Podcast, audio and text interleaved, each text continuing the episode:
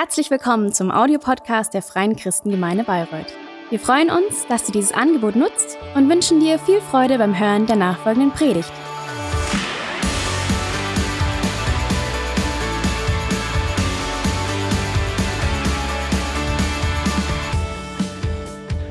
Einen wunderschönen guten Morgen. So schön da zu sein. Der Karl sagte heute Morgen schon zu mir, er wollte eine Dankeskarte ausfüllen dafür, dass Pastor Kai mal wieder im Haus ist. War tatsächlich jetzt die letzten zwei Sonntage unterwegs. Vor zwei Wochen durfte ich ähm, den Philipp Heinrich in der FCG in Hof zum Pastor ordinieren. Das ist immer ein besonderer Anlass, war äh, meine erste Ordination und es ist großartig zu sehen, wenn Gott Menschen ähm, beruft. Und äh, ich habe übrigens gesehen, heute Morgen haben wir auch Gäste Philipp und seine Frau, Philipp Sorger. Hi, grüß dich, grüß euch. Sind Pastoren in der Cardia Church in Hof. Ähm, so gut, dass ihr heute mit uns Gottesdienst feiert. Ähm, ja, und letztes Wochenende war ich zuerst samstags in Bonn. Da war nämlich von, vom ähm, Rema, von der Rema Bibelschule auch eine Abschlussfeier. Da hat unsere Christine vier Jahre lang Bibelschule gemacht und hat dort auch ähm, ganz festlich und feierlich äh, ihren Abschluss gehabt. Und dann bin ich gleich von Bonn nach Bielefeld weitergefahren, weil ich letzten Sonntag auch da dann einen jungen Mann zum Pastor ordinieren durfte. Ganz interessant, weil das die Gemeinde ist, vor, ja, in der ich vor 20 Jahren gewesen bin. Und ähm, das heißt, ich habe viele Leute gesehen, jetzt so 15 bis 20 Jahre später. Das war total spannend. Ähm, aber die meinten, ich hätte mich ganz gut gehalten. Und ja, und dann ähm, ja, waren Manu, Nathalie, Micha und ich drei Tage in Bremen im Norden. War auch schön. Hatten wir eine Konferenz. Also, ähm, und jetzt verspreche ich euch, dass ich bis Jahresende jeden Sonntag hier bin. Amen. gut, das ist ein Wort. Ähm, und es ist immer so gut, wenn man weiß, wo man zu Hause ist, weil zu Hause ist immer am besten und am schönsten, oder? Ja. Ihr Lieben, der November steht vor der Tür und der November ist jedes Jahr in vielerlei Hinsicht für uns als Kirche ein ganz besonderer Monat, weil das ist unser, unser Visionsmonat, unser Mein Herz für sein Haus Monat. Ähm, und das ist eine Zeit, wo wir ähm, ja wirklich uns ganz intensiv damit beschäftigen wollen, warum es uns als Kirche gibt. Wozu sind wir da? Was ist unser Auftrag? Auf was für einer Mission befinden wir uns? Weil manchmal können wir uns so schnell um uns drehen, drehen und wir feiern Gottesdienste und wir machen so unser Ding und wir verlieren vielleicht so ein bisschen aus, dem, aus den Augen und aus dem Fokus, worum es eigentlich geht. Und es ist so gut, wenn wir uns gemeinsam auf das ausrichten, was Gott in unserer Kirche und durch unsere Kirche bewirken möchte. Ähm, und wisst ihr, all diese Fragen danach, wozu es uns als Kirche gibt, die beantworten wir nicht selbst oder für uns selbst, sondern Gott hat die Antworten darauf schon längst gegeben. Die Kirche, seine Gemeinde wurde durch seinen Heiligen Geist geboren. Das heißt, Kirche war seine Idee. Er hat die Kirche geboren durch seinen Heiligen Geist und er hat seinen Sohn Jesus Christus erhoben zum Haupt, zum Herrn, zum Leiter über seine Gemeinde. Das heißt, die Gemeinde von Jesus. Kirche ist nie Selbstzweck, Kirche ist niemals für sich selbst da, sondern Kirche existiert zuallererst für Gott. Es ist seine Kirche. Es ist nicht meine Kirche, es ist nicht unsere Kirche. Wir sind seine Kirche. Und als seine Kirche sollen wir repräsentieren und ausdrücken und bezeugen, wer er ist, wie er ist. Und wir sollen Jesus bezeugen. Wir sollen ausdrücken, ausleben, wer er ist und wozu er uns bestimmt hat. Und wisst ihr, wenn es darum geht, was unser Herzschlag als Gemeinde ist, dann kann es eigentlich nichts anderes sein, als dass unser Herzschlag ist, wofür Gottes Herz schlägt, oder?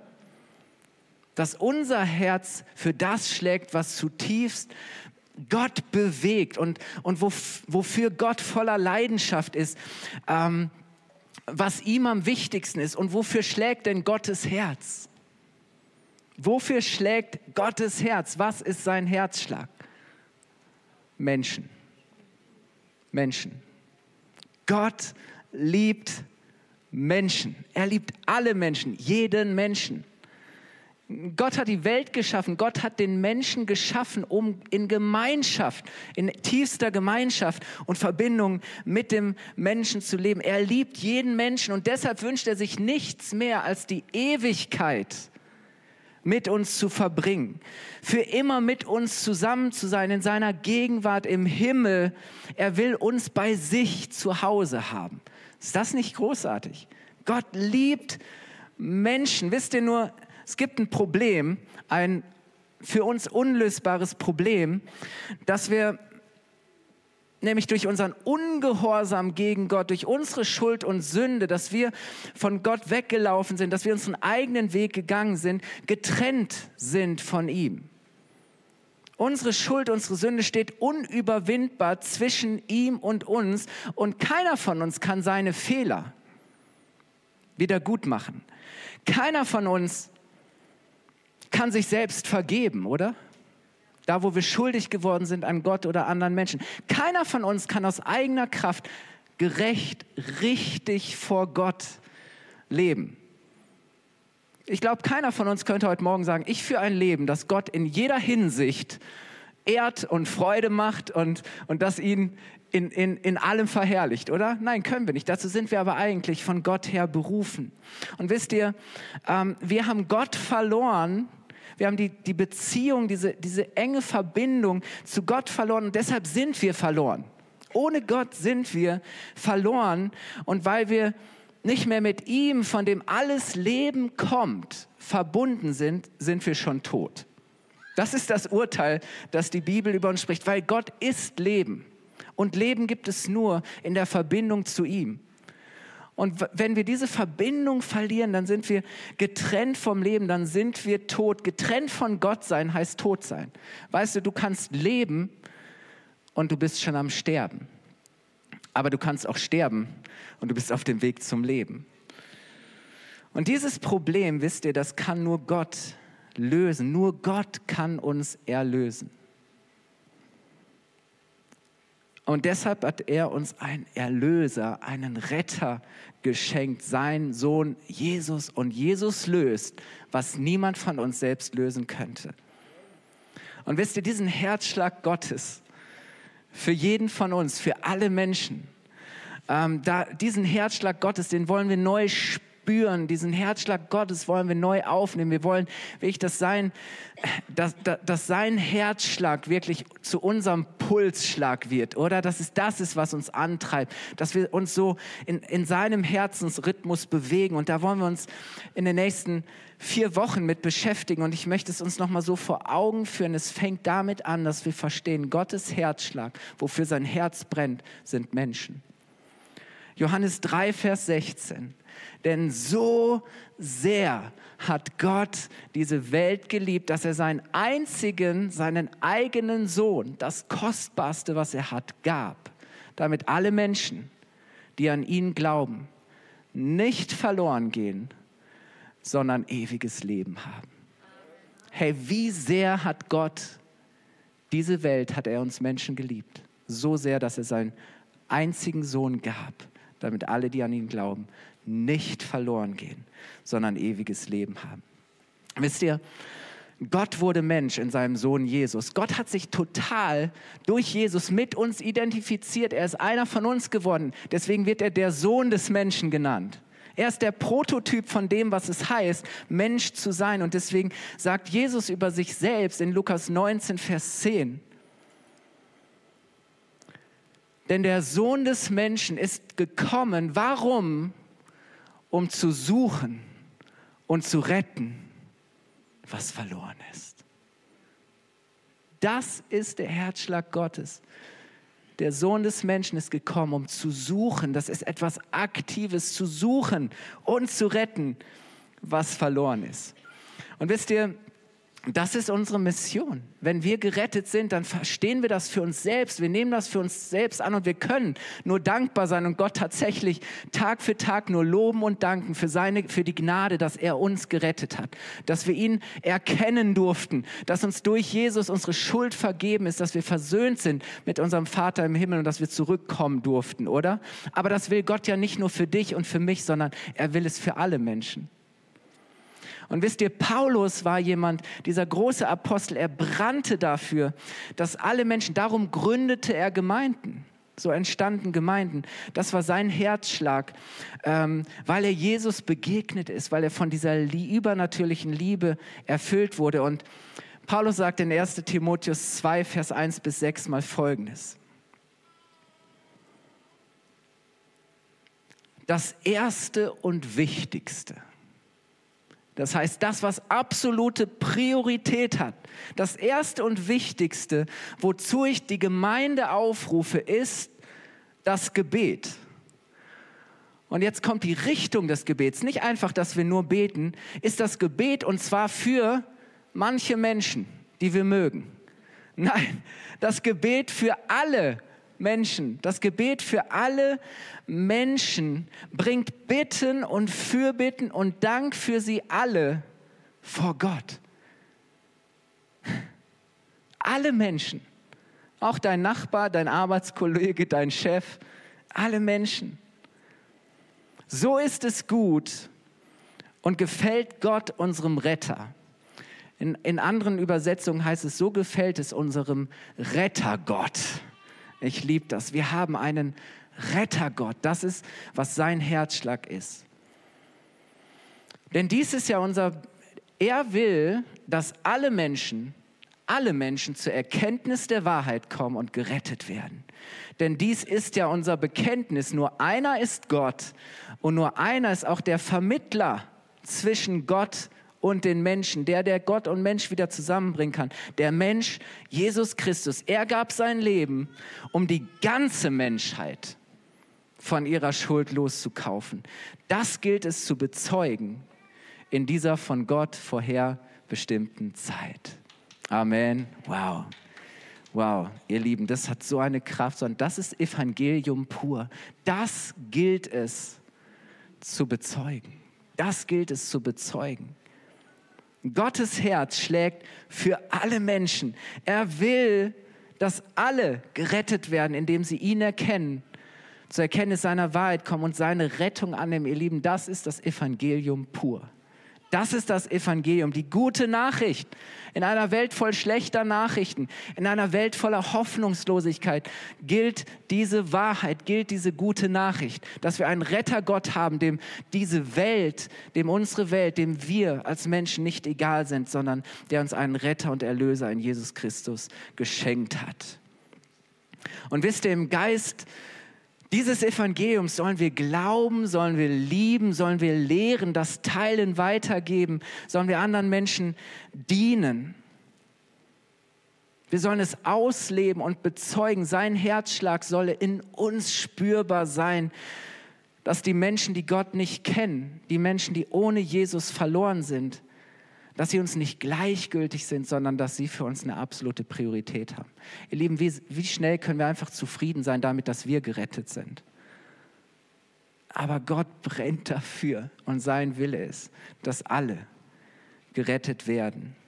Wisst ihr, wenn die Verloren uns, Verlorenen uns gleichgültig werden, wenn das nicht unser Herzschlag ist, wenn wir sie nicht lieben, dann sind wir im Prinzip eine herzlose, sind wir eine leblose, eine tote Kirche. Weil das ist, das muss der Herzschlag und der Puls einer Kirche sein. Das ist unsere, das ist unsere Daseinsberechtigung, unsere Bestimmung, oder?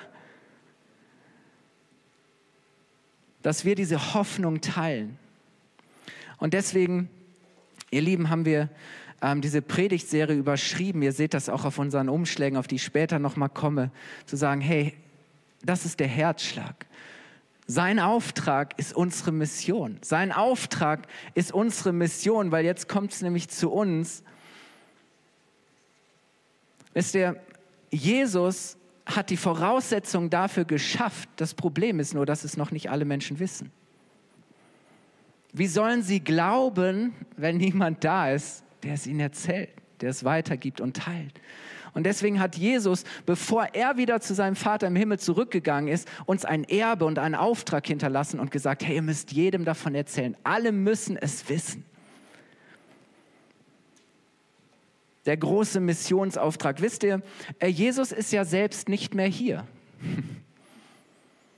Er kann es ja selber nicht mehr sagen. Aber er hat gesagt, ich sag's durch euch. Ich gebe es durch euch weiter. Ihr seid meine Zeugen. Ihr seid meine Stellvertreter, meine Hände, meine Füße, mein Mund. Wisst ihr, wenn man auf einer Mission ist, auf einer und machen, nehmen wir mal eine Rettungsmission. Stell dir vor, da sind irgendwelche Menschen weit draußen auf hoher See in Seenot geraten und sie sind im Inbegriff zu ertrinken, wenn niemand kommt und sie rettet. Wenn du auf einer Rettungsmission bist oder zu einer Rettungsmission ausgesandt wirst, ihr Lieben, dann weißt du, dann richtest du alles darauf, diese Mission, das, wofür du antrittst, wofür du ausgesandt wirst, zu erfüllen und den Auftrag, den du hast, nämlich, dass diese Menschen gerettet werden, auszuführen, oder? Wenn du auf einer Mission bist, die so wichtig ist, wenn du auf einer Mission bist, in der es um Leben und Tod geht, dann beschäftigst, dann, dann ist das, was dich innerlich beschäftigt, dann ist das, worauf du dich vorbereitest, wofür du dich ausrüstest und dann brichst du auf und dann richtest du jeden Schritt auf diese Mission aus, weil du weißt, hey, es geht darum, eine Mission zu erfüllen. Dann beschäftigst du dich nicht mit irgendwelchen Nebensächlichkeiten oder Belanglosigkeiten. Nein, du hast, du hast ein, ein Bewusstsein für das, was Priorität hat, oder? Du hast ein Bewusstsein für das, was wichtig und was weniger wichtig ist. Du hast einen Fokus. Und du bist sogar bereit, deine eigenen Ambitionen und Ziele zurückzustellen, weil es darum geht, die gemeinsame Mission und den Auftrag zu erfüllen, weil du weißt, hey, diese Mission verlangt es und braucht es, dass ich dafür mein Bestes gebe. Es geht um den Erfolg der Mission. Und wisst ihr, auf so einer Rettungsmission sind eigentlich wir. Reinhard Bonke, dieser große Evangelist und no pressure. Gott erwartet nicht, dass du ein Reinhard Bonke bist. Dieser Evangelist, durch den Millionen Menschen in Afrika zum Glauben gefunden haben. Reinhard Bonke hat einmal gesagt, die Gemeinde, die Kirche ist kein Vergnügungsdampfer, ist kein Kreuzfahrtschiff, das ist nicht AIDA, oder? Nicht, dass Gott uns auch mal einen Urlaub gönnt, aber oder wo wir ein bisschen Entertainment haben und ein bisschen Unterhaltung und wo wir die beste Zeit unseres Lebens haben. Nein, die Gemeinde ist kein, kein Kreuzfahrtschiff, kein Vergnügungsdampfer, sondern ist ein Rettungsschiff. Ist ein Rettungsschiff, ist zweckmäßig, oder? Und ich glaube, ihr Lieben, bei all dem, was wir auch, auch so genießen und was so schön ist und was uns gut tut, dürfen wir, dürfen wir das niemals vergessen, ähm, dass wir auf einer Rettungsmission sind. Und Jesus, Jesus war auf dieser Mission, er ist für diese Mission gekommen. Er hat das getan, er war sogar bereit zu sterben, damit wir leben können. Ihm war kein Preis zu hoch, weil es sich für ihn lohnt. Jesus sagt, ich bin bereit, all das zu erleiden und zu erdulden, um der vor mir liegenden Freude willen. Er hat nämlich dabei an dich und an mich gedacht. Gesagt, Herr, ich bete für alle, die schon jetzt zu mir gehören, für meine Jünger. Und, und er hat an all die gedacht, die einmal an ihn glauben und die zu ihm gehören werden. Herr, dass sie sind, wo ich bin, dass ich sie mitnehmen kann. Das hat ihn so bewegt. Das war seine, sein, sein Herz und seine Leidenschaft. Ich möchte sagen, Jesus hat es getan. Ihm war kein Preis zu hoch, weil er sagt, es lohnt sich. Jesus hat dabei an dich gedacht, weil du es ihm wert warst. Hast du dir mal vorgestellt, was das heißt, dass Jesus ans Kreuz gegangen ist, dass er gelitten hat, weil du es ihm wert bist. Und wisst ihr, die Menschen, die Jesus noch nicht kennen, die ohne ihn verloren sind, die waren und sind es ihm auch wert. Und die sollten auch für uns so wertvoll und kostbar sein egal welche Nationalität, egal welches Geschlecht, egal welches Alter, welches Aussehen, welchen IQ, welchen Bildungsabschluss, egal welche Biografie, völlig egal. Jesus will alle retten. Und deswegen müssen es alles, müssen es alle wissen. Ihr sagt in Matthäus 28, Vers 19 bis 20, er sagt, Geht nun hin und macht alle Nationen zu Jüngern und tauft sie auf den Namen des Vaters, des Sohnes und des Heiligen Geistes und lehrt sie, alles zu bewahren, was ich euch geboten habe. Geht hin, tauft sie und lehrt sie dieses neue Leben, das Gott schenkt. Hey, das ist der große Missionsauftrag, das ist unsere Mission. Jesus drückt das nochmal gegenüber den Jüngern anders aus in Johannes 20, Vers 21 bis 22. Da heißt es, Jesus sprach nun wieder zu ihnen, Friede sei mit euch. Wie der Vater mich ausgesandt hat, so sende ich auch euch. Und als er dies gesagt hatte, hauchte er sie an und spricht zu ihnen, empfangt Heiligen Geist. Lieben, das ist die, die, die Sendung zu sagen, hey, wie der Vater mich gesandt hat, so sende ich euch. Das ist die Sendung. Aber weißt du, er schickt dich nicht los ohne, ohne die passende Ausrüstung. Erst kommt die Sendung und dann kommt die Erfüllung, die Ausrüstung, die Befähigung. Er haucht sie an und sagt, empfangt Heiligen Geist. Mein Geist lege ich in euch. So sagt Jesus in Apostelgeschichte 1, Vers 8. Ihr werdet Kraft empfangen, Apostelgeschichte 1.8.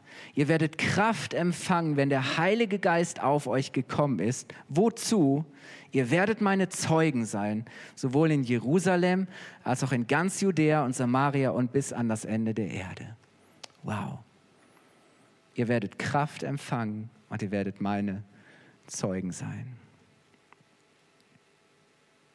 Input und Output, oder? Jesus sendet uns und er rüstet uns aus, damit wir ein wirksames Zeugnis für ihn sind. Weißt du, die Mission ist zu groß und zu wichtig, als dass wir sie aus eigener Kraft erfüllen könnten. Aber das Großartige ist, er gibt uns als seiner Gemeinde Kraft durch den Heiligen Geist und er gibt uns Mut durch den Heiligen Geist, dass wir ihn mutig bezeugen können, oder?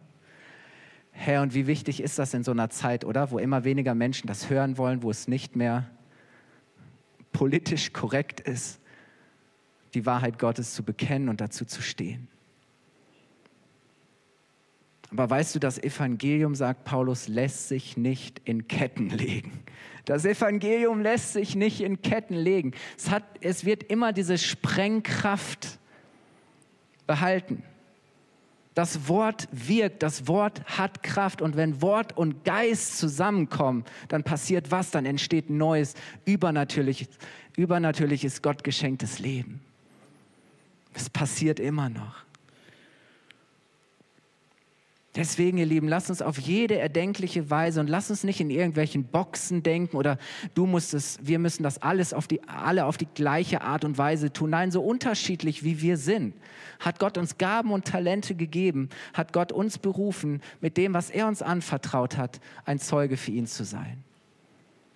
Aber er möchte uns gebrauchen.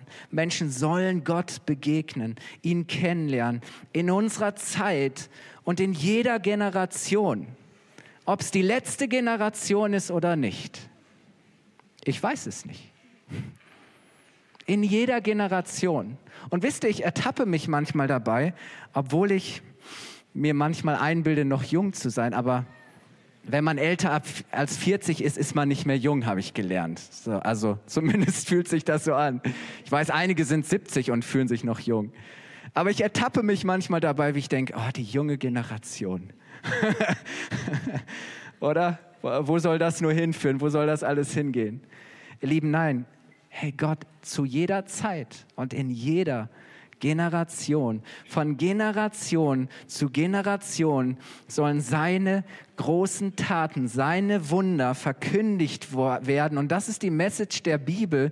Das ist, was die Bibel bezeugt, nämlich das Füreinander und das Miteinander, nicht das Gegeneinander der Generation. Das ist so wichtig, ihr Lieben.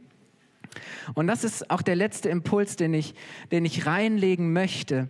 Wisst ihr, das ist so wichtig, dass wir, ein, ein, dass wir, dass wir den Segen von Generationen erkennen und dem, dem, wenn, wenn Gott Einheit der Generation schenkt und wenn wir das nicht als eine Konkurrenz verstehen, sondern wenn wir verstehen, wie Gott sich das gedacht hat. Lasst uns mal lesen Psalm 78, Vers 3 bis 4.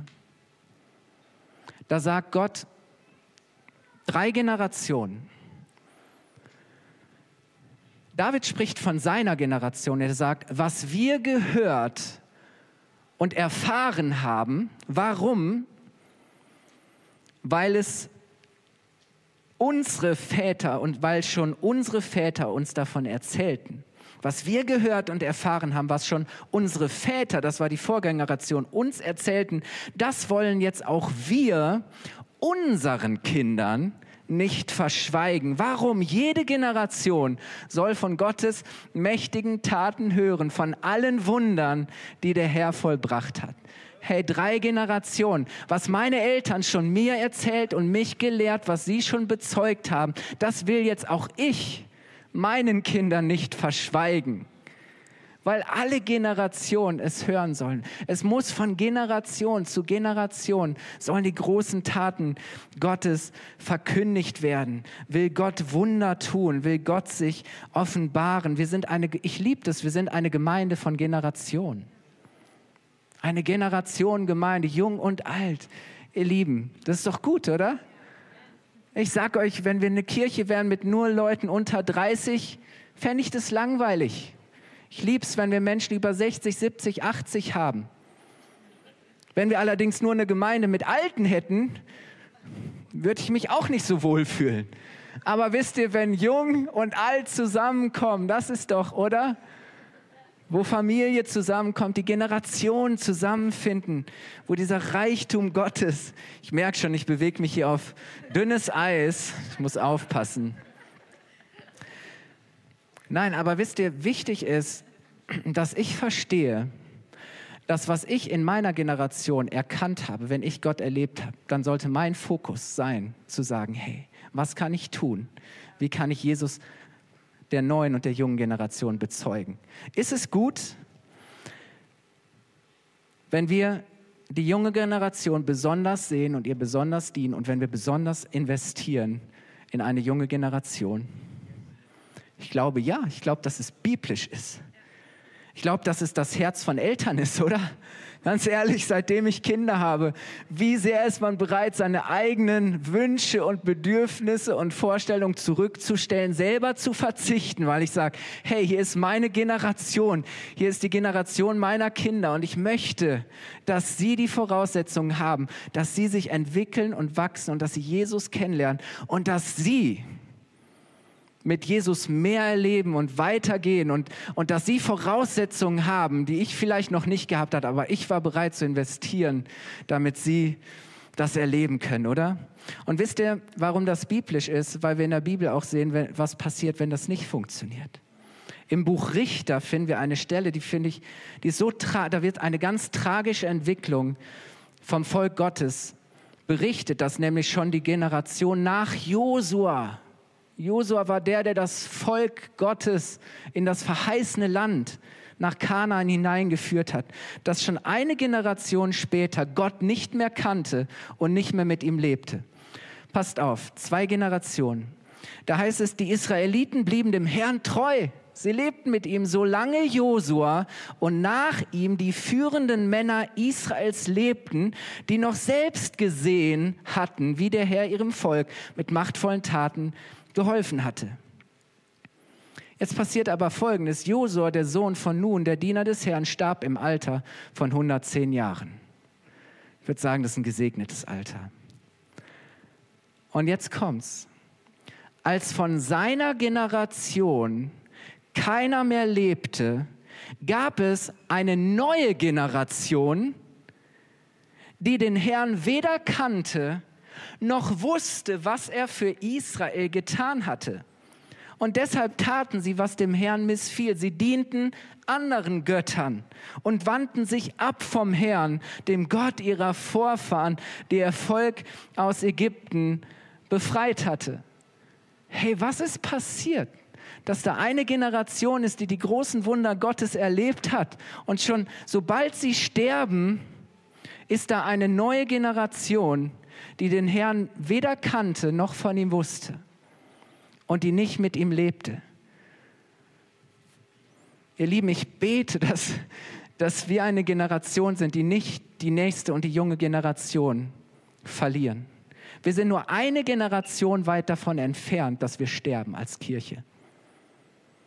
Und ihr Lieben, deswegen ist es so wichtig, dass wir alles dafür tun, dass die junge Generation für Jesus gewonnen wird.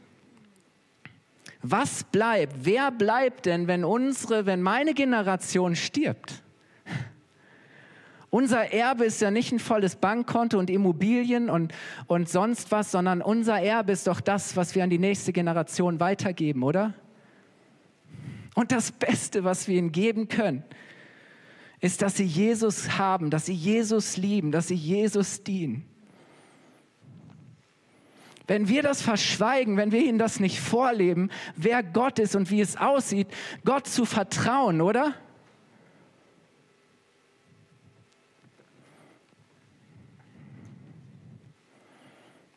dann werden unsere Kinder und die wird die Generation unserer Kinder und Enkelkinder nichts mehr von ihm wissen. Ist es gut und richtig, wenn eine Kirche sich vor allem auf die junge Generation fokussiert? Und ich weiß, dass das manche provoziert, dass wir uns besonders in die jungen Menschen investieren und ihnen dienen und versuchen, einen Raum zu schaffen, wo sie sich entfalten können. Ich glaube, es macht Sinn. Es gibt Untersuchungen, Statistiken, nach denen 80 Prozent derer, die sich Christen nennen, im Alter von vier bis elf Jahren für Jesus entschieden haben. 80 Prozent, die heute glauben, haben, du kannst mal selber für dich überlegen, wer von euch würde sagen, die Grundlage dafür, das Fundament dafür, dass ich mit Jesus lebe, ist im Alter von vier bis elf Jahren entstanden. Mal ein kurzes Handzeichen. Dankeschön. Ja, müssten wir jetzt mal durchzählen, aber könnte vielleicht hinkommen mit den 80 Prozent. Hey, wie, ich habe schon Leute gehört, die gesagt haben, hey, der Impuls dafür, dass ich heute vielleicht als Erwachsener mal wieder in einen Gottesdienst gegangen oder wieder angefangen habe zu beten, war, dass meine Oma früher immer mit mir gebetet hat. Dass meine Eltern mir damals aus der Kinderbibel vorgelesen haben. Es wird so viel Wichtiges gepflanzt. Wenn wir die jungen Menschen stark machen, dann werden sie zu starken jungen Erwachsenen, die anfangen, starke Familien zu gründen und die auch wieder ihre Kinder stärken im Glauben an Jesus Christus. Wisst ihr, Gott ist ein Gott der Generation. Er sagt, ich bin der Gott Abrahams, ich bin der Gott Isaaks und ich bin der Gott Jakobs. Drei Generationen. Ich bin ein Gott der Generation. Und weißt du, Gott hat einen Platz und eine Aufgabe für jede Generation und für die Generation gemeinsam. Und ich möchte dir was sagen, die junge Generation ist nicht dafür da, dass wir sie einfach jetzt in der Kinderkirche beschäftigen oder unterhalten, sondern die junge Generation, wir sollten sie trainieren, wir sollten sie ausrüsten, zurüsten, oder? Die junge Generation ist nicht unsere Ablösung, wenn wir mal nicht mehr können und sagen, so, ich kann nicht mehr, ihr müsst jetzt ran. Ist nicht unsere Ablösung, sondern die junge Generation ist schon jetzt unsere Verstärkung. Die junge Generation ist nicht dazu da, uns irgendwann einmal zu ersetzen, sondern sie ist schon jetzt dazu da, uns zu ergänzen und uns zu unterstützen. Amen. Ihr Lieben, ich habe euch eine äh, Grafik mitgebracht ähm, und ich weiß, die ist ein, ein bisschen vereinfacht und vielleicht etwas plakativ. Aber drei Generationen, die junge Generation, die mittlere Generation und die ältere Generation. Und wisst ihr, was unsere Ressourcen sind? Unsere Ressourcen sind Zeit, Geld, Kraft und Know-how, Weisheit, Erfahrung. Wisst ihr, die junge Generation, ich weiß, die meisten Schüler würden sagen, ich habe überhaupt gar keine Zeit, aber glaubt mir, ihr habt Zeit.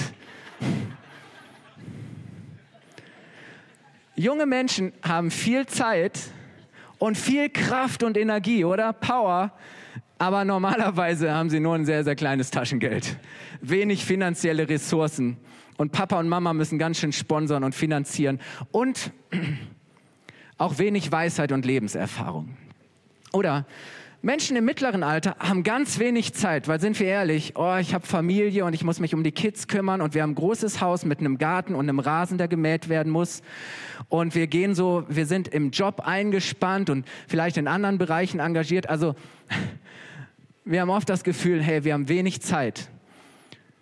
Hoffentlich, weil wir arbeiten, haben wir ein bisschen mehr Geld Und ja, wir haben auch noch Kraft, preis dem Herrn. Und wir haben auch schon Weisheit und Erfahrung. Die ältere Generation ist zwar sehr beschäftigt, aber auch ihr seid ehrlich, ihr habt Zeit, oder? Und wenn man sich frühzeitig vorgesorgt hat und Gedanken gemacht hat, hat man vielleicht auch im Alter noch gewisse finanzielle äh, Möglichkeiten und Ressourcen. Aber ihr Lieben, hey, man merkt, die Kraft lässt nach, oder? Die Kraft, die Energie ist nicht mehr so da wie vor 20, 30, 40 Jahren, aber ganz viel Weisheit und ganz viel Lebenserfahrung. Oder? Und ihr Lieben, wisst ihr, jede Generation hat, hat ihre Schwäche. Jede Generation hat ihr Defizit, aber ich habe die nächste Grafik für euch. Das Geheimnis ist, die Schwäche jeder Generation ist doppelt abgedeckt durch die anderen Generationen. Schau mal, die Menschen im mittleren Alter haben wenig Zeit, aber junge Menschen haben viel Zeit und ältere Menschen haben auch noch etwas Zeit. Junge Menschen haben wenig finanzielle Ressourcen, aber das Mittlere und die Älteren können das ausgleichen und da hinein investieren, oder? Ihr Lieben, und das, was vielleicht im zunehmenden Alter an Kraft nachlässt, das bringt die junge Generation mit. Sie sind voller Power, voller Energie und da, wo es an Weisheit und Lebenserfahrung fehlt, oder dürfen wir mit Gnade und mit Liebe die Weisheit und Erfahrung des Lebens an die junge Generation weitergeben. Nicht mit erhobenem Zeigefinger, sondern indem wir zusammensitzen und indem wir das teilen, was wir erfahren und erlebt haben. Und ihr Lieben, ist das nicht großartig, wenn wir das nicht als eine Konkurrenz sehen, sondern verstehen, wie Gott die Generation zusammenführt, um sich zu ergänzen, oder? Sich zu unterstützen. Aber hey, weißt du was? Wir brauchen die Kraft, die Energie, die Power von den jungen Menschen nicht erst, wenn die 50 sind, dass sie in Verantwortung reinkommen, leiten, gestalten, Kirche bauen dürfen. Wisst ihr, dann treten wir zurück und wir sagen, hey, mit all unserer Weisheit, Erfahrung, unserem Know-how wollen wir euch begleiten, unterstützen und wir wollen investieren. Und wisst ihr, das Geniale ist, dass junge Menschen ähm, ja noch so viel mehr auch oft in Beziehungen stehen und dass es die jungen Menschen sind, die ihre Freunde, ihre Kommilitonen, ihre Kollegen mit in die Kirche bringen. Ich war so begeistert, ähm, als unsere Tochter vor drei Wochen, vor drei Wochen äh, erzählte, ja, Papa, Mama, äh, meine Klassenkameradin will mal zu uns mit in den Gottesdienst kommen. Kann die bei uns übernachten von Samstag auf Sonntag und dann können wir sie doch sonntags mit in den Gottesdienst nehmen, oder? Und dann war sie da und die Noah ist ganz stolz hier, hat sie sonntags morgens durchs, durchs Gemeindehaus geführt und gesagt, ja, die proben gerade für den Lobpreis und dann ist dies und das und hey, ich habe gedacht so, und die, sind, die machen es nicht kompliziert, oder? Es ist so einfach, ob es bei den Rangern ist, in der Kinderkirche, in der Jugend, bei den jungen Erwachsenen. Hey, das ist, das ist so genial. Was bleibt? Wer bleibt? Wenn unsere, wenn meine Generation stirbt. Herr, aber Gott ist so genial. Lasst uns junge Menschen stärken, fördern und lasst uns sie auch freisetzen. Es ist nicht, nicht die Leiterschaft von, von morgen oder übermorgen, sondern von heute. Gott hat schon so viel Potenzial und Kraft und Power, so viel Genialität, so viel Kreativität reingelegt. Wisst ihr, ähm, Andrea, du kannst schon gerne nach vorne kommen. Warum nennen wir das sein Herzschlag? Sein Auftrag ist unsere Mission. Das ist der Herzschlag Gottes. Gott will, dass die Generationen gerettet werden. Wir als Kirche sind für die Generationen da, dafür, dass die Generationen gewonnen werden. Wir sind nicht für uns da, sondern wir sind für die da, die noch nicht da sind. Und wisst ihr, wir sind ausgesandt und beauftragt, hinzugeben und weiterzugeben, wer Jesus ist. Einzuladen und hineinzurufen, ihm zu folgen und zu dienen. Gemeinde leben. Sein Auftrag ist unsere Mission. Das ist doch, wofür wir leben wollen. Das ist doch, wofür wir bereit sein wollen, zu geben und zu dienen. Immer und immer wieder neu. Oder?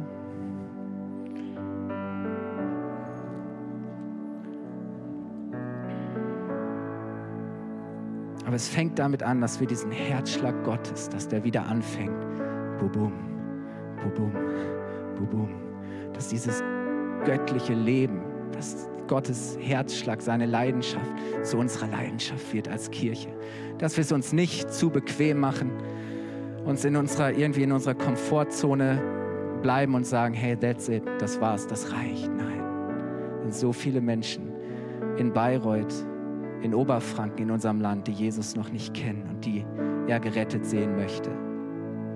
Und wisst ihr, ein Teil ist ganz, ganz wichtig, ist das Gebet.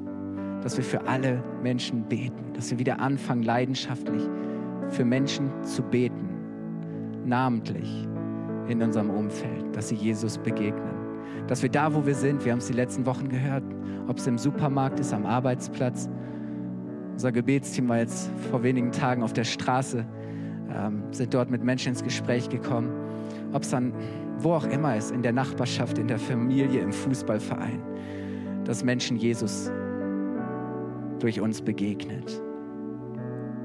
Dass wir dass wir anderen Menschen dienen mit den Gaben und Talenten, die wir haben, Zeit für Menschen haben, dass wir für Menschen da sind, dass wir, dass wir dienen, dass wir unsere Ressourcen weitergeben und teilen, damit seine Gemeinde gebaut wird. Und deswegen machen wir seit einigen Jahren schon etwas neben dem, dass viele Menschen, Gott sei Dank dafür, ähm, schon über viele Jahre treu, regelmäßig, monatlich geben und investieren damit wir diese Mission und diesen, diesen Auftrag Gottes leben können, dass wir investieren können. Dass wir sagen, einmal im Jahr, zum Ende des Jahres haben wir solch ein, ein Visionsopfer, ein Mein Herz für sein Haus Opfer. Und wir wollen beten und Gott fragen, Herr, was, was kann ich vielleicht neben dem, über das hinaus, was ich sowieso schon gegeben habe, vielleicht extra geben, als ein extra Segen, als eine extra Investition? Was kann ich in deine Hand legen, dass du dass du dem Vater dafür dankst, es segnest und wieder in unsere Hände zurücklegst, dass wir es da einsetzen und da investieren können, wo es gebraucht wird. Wisst ihr, wir, wir, das ist, was, was Menschen dient und was die Gemeinde baut. Wir geben, weil wir ein Fundament bauen, nicht nur für diese Zeit, nicht nur für diese Generation, sondern für folgende Generationen. In zwei Jahren feiern wir unser 70-jähriges Jubiläum. Wisst ihr, dass du heute hier auf einem Stuhl sitzt, in so einer tollen Location, dass du vielleicht Jesus erlebt hast, hast du das, dem zu verdanken, dass Generationen vor dir bereit waren zu opfern, zu dienen, zu investieren. Warum? Weil sie dich schon gesehen haben. Als 15, 20, 30 Leute irgendwo in irgendwelchen, in irgendeiner Barackensiedlung sich getroffen und gebetet haben, dass Menschen Jesus kennenlernen. Und wisst ihr, wir wollen das dieses Jahr mit diesem Visionsopfer so machen, ähnlich wie letztes Jahr, dass wir sagen, 20 Prozent von dem, was wir in diesem Visionsopfer zusammenlegen, werden wir nicht für uns behalten, sondern werden wir eins zu eins direkt weitergeben. Ein Teil werden wir an Israel spenden, ein Teil werden wir an Missionare spenden oder an Gemeindegründung. 20 Prozent werden wir weitergeben, 30 Prozent wollen wir dafür einsetzen, den laufenden Dienst und den Haushalt zu stützen und zu stärken. Liebe, ich möchte ehrlich sein, jeder von uns weiß, dass die Energiekosten explodiert sind und, und auch wir spüren das richtig heftig. Ähm, aber Gott ist treu und Gott versorgt, oder? Wir haben uns trotzdem im Glauben auch entschieden zu sagen, wir wollen eine Kirche sein, die eine junge Generation, auch in eine junge Generation von Leitern und Pastoren investiert. Wir werden weiter junge Menschen ausbilden, oder? Ist großartig. 30 Prozent sollen da hineinfließen. Und 50 Prozent, die Hälfte, wollen wir sparen, um der zukünftigen Gebäudelösung zu dienen. Vielleicht zwei oder drei Sätze dazu. Wir haben im November äh, nochmal einen extra Visions- und Gemeindeabend, wo wir ähm, euch da auch nochmal mit hineinnehmen wollen, wo wir uns da bewegen. Aber ähm, wir sind jetzt fast 30 Jahre hier im Haus. Ähm, Gott hat vieles getan und gewirkt und ähm, unser Mietvertrag läuft jetzt noch zwei Jahre und zum August diesen Jahres gab es einen Eigentümerwechsel. So, äh, tolle Leute ähm, und äh, wir saßen auch schon zusammen am Tisch und wir sind gerade dabei, auch so mal auszutauschen, wie vielleicht eine zukünftige Perspektive aussehen könnte. Aber wichtig ist, hey, äh, dass Gott was tut und gleichzeitig parallel sind wir auch noch weiter dran zu schauen, auch intensiv dran, wo Gott Türen öffnet, wo sich vielleicht auch mögliche Alternativen auftun können, weil wir glauben ja an, an einen Gott, der sagt, hey, ich habe einen Platz und ich habe einen Raum für euch. Ähm, aber wichtig ist, dass wir uns darauf vorbereiten und dass wir die Grundlage dafür schaffen, dass wir auch für die nächsten Jahre und Jahrzehnte, für die nachfolgenden Generationen einen Platz und einen Ort haben, wo wir als Kirche uns auch versammeln können und wo wir einen Platz von Gott haben in dieser Stadt, wo wir präsent sind und dienen können. Und, ähm, und da wollen wir wirklich weiter auch etwas aufbauen, ähm, das wir dann nutzen und das wir dafür einsetzen können. Ihr Lieben, lasst uns aufstehen zum Ende des Gottesdienstes.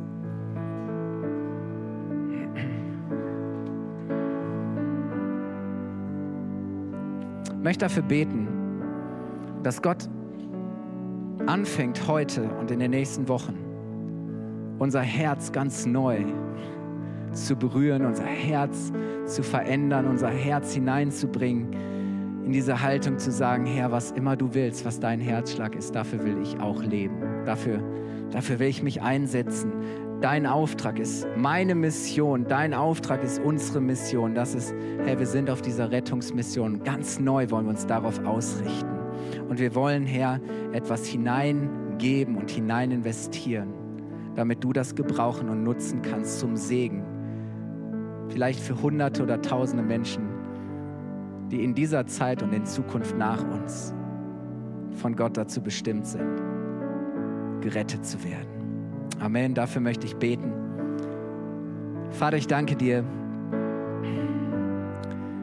dass du einen Auftrag für uns hast. Herr, ich danke dir, dass wir Teil deiner großartigen Rettungsmission sind, dass du möchtest, dass alle Menschen dich kennenlernen, zur Erkenntnis deiner Wahrheit kommen und gerettet werden. Herr, und da wo wir vielleicht zu beschäftigt waren oder wo es uns irgendwo gleichgültig geworden ist, ja, was mit anderen Menschen ist, wo wir selber damit zufrieden waren, dass wir safe sind, dass es uns gut geht, Herr. Bitten wir dich um Vergebung. Wir, wir beten, Heiliger Geist, dass du uns neu erweckst. Wir beten, Heiliger Geist, dass du uns neu erfüllst mit, mit dieser Last und Bürde, mit diesem, mit diesem Herz für die Menschen, die Gott nicht kennen. Heiliger Geist, ich danke dir, dass du auch unsere Zurüstung bist, dass du uns ausrüstest und dass du uns Kraft und Mut schenkst, das zu tun. Ich danke dir, Herr, dass du uns alles gegeben hast, dass du uns gesegnet hast mit Ressourcen an, an Zeit und Know-how und Kreativität und, und auch Finanzen und Gaben und Talenten, Herr. Es ist nicht, dass wir das für uns behalten, sondern dass wir das einsetzen, Herr, dass wir das hineingeben, damit du das vervielfachen kannst, damit du das gebrauchen kannst, Herr, um deine Kirche zu bauen. Vater, ich danke dir so sehr, dass wir dir nicht egal sind, dass wir es dir wert waren dass du den Preis deines Sohnes für uns am Kreuz von Golgatha bezahlt hast, damit wir gerettet sind. Jesus, wir danken dir und das wünschen wir uns. Wir wollen alles dafür tun, dass auch andere Menschen das erleben dürfen. Herr, da, dafür sind wir da als Kirche. Wollen ganz neu sagen, Herr, hier sind wir, sende uns. Wollen bereit sein zu gehen und Salz und Licht zu sein und den Segen, den wir von dir überreich empfangen haben, weiterzugeben, damit er in das Leben von vielen Menschen hineinfließen kann. Herr, wenn du heute Morgen, während wir die Augen geschlossen haben, wenn du heute Morgen hier bist und sagst, ich habe vielleicht heute etwas von dem verstanden, dass ich ohne Jesus verloren bin, dass Gott mich von Herzen liebt, dass er mir vergibt und dass er mir ein neues Leben in Jesus Christus schenkt, und du möchtest dazu Ja sagen, möchtest sagen, ja Jesus, ich weiß noch nicht um all das, was das heißt, aber ich möchte heute Morgen so einen Schritt des Vertrauens gehen. Ich möchte deine ausgestreckte Retterhand ergreifen und möchte dich bitten, dass du mich führst und leitest. Ich möchte dich nicht mehr loslassen. Ich möchte, dass du mich zum ewigen Leben führst. Wenn du sagst, das bin ich und ich möchte heute Morgen diese Entscheidung treffen, dann heb ganz kurz mit mir jetzt deine Hand und gib Gott auch ein Zeichen Vater, ich danke dir. Wir stehen gemeinsam vor dir und wir danken dir, dass du uns erlöst hast, dass du uns befreit hast, dass du uns neues Leben geschenkt hast. Wir feiern dieses Leben, wir ehren das Jesus. Jesus, und es ist zu kostbar und wertvoll, als dass wir es für uns behalten. Wir wollen es weitergeben und teilen. Herr, nicht nur heute, sondern am Montagmorgen in der kommenden Woche, wo auch immer wir sind, Herr, sind Menschen, die nur darauf warten, dir zu begegnen. und du möchtest das durch uns tun. Herr, wir möchten in diesem Monat, in diesem November ganz neu sagen, Herr, hier sind wir. Wir danken dir für den Segen der Generation. Wir danken dir für, den, für die Gaben und die Stärke in jeder Generation. Und ich danke dir, Herr, dass du uns gemeinsam stark machst und dass du uns gemeinsam berufen hast, dir zu dienen. Was für ein Vorrecht, Jesus. Und das wollen wir tun. Und ich bete, Herr, dass du auch zu unseren Herzen sprichst in diesem Jahr, was wir dir auch geben dürfen, als ein Opfer, das dich ehrt, das dich freut und das deiner Mission dient. Danke, Herr, dass es etwas ist, was von dir kommt, von deinem Herzen, wozu du unser Herz berührst und bewegst. Und gemeinsam sagen wir Amen.